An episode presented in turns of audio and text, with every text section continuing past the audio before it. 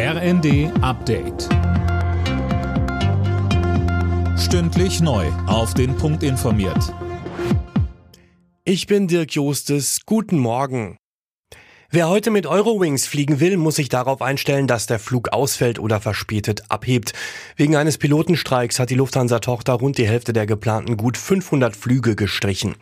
Die Pilotenvereinigung Cockpit fordert eine Entlastung der Piloten, etwa durch kürzere Flugdienstzeiten und längere Ruhezeiten. Die Eurowings Geschäftsführung kritisiert die Forderungen der Gewerkschaft als maßlos. Die Bundesregierung zahlt den Netzbetreibern 13 Milliarden Euro, um einen weiteren Anstieg der Strompreise abzufedern. Das hat das Wirtschaftsministerium der ARD bestätigt. Mehr von Eileen Schallhorn. Die vier großen Übertragungsnetzbetreiber hatten zuletzt angekündigt, dass für die meisten Verbraucher die Netzentgelte im kommenden Jahr steigen werden.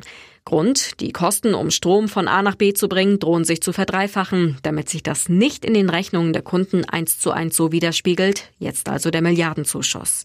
Wie Wirtschaftsminister Habeck erklärte, wird der Bund zur Zwischenfinanzierung auf die Überschüsse zugreifen, die auf dem EEG-Konto liegen. Zum höchsten jüdischen Feiertag gestern hat es in Hannover offenbar einen Angriff auf eine Synagoge gegeben. Berichten zufolge wurde während des Yom Kippur Gottesdienstes ein Fenster mit einem Stein eingeschlagen. Die Polizei bestätigte den Schaden, die Ursache sei noch unklar. In New York beginnt heute der Prozess gegen den US-Schauspieler Kevin Spacey wegen Missbrauchsvorwürfen. Ein anderer Schauspieler wirft ihm vor, ihn in den 80er Jahren als Jugendlichen sexuell belästigt zu haben.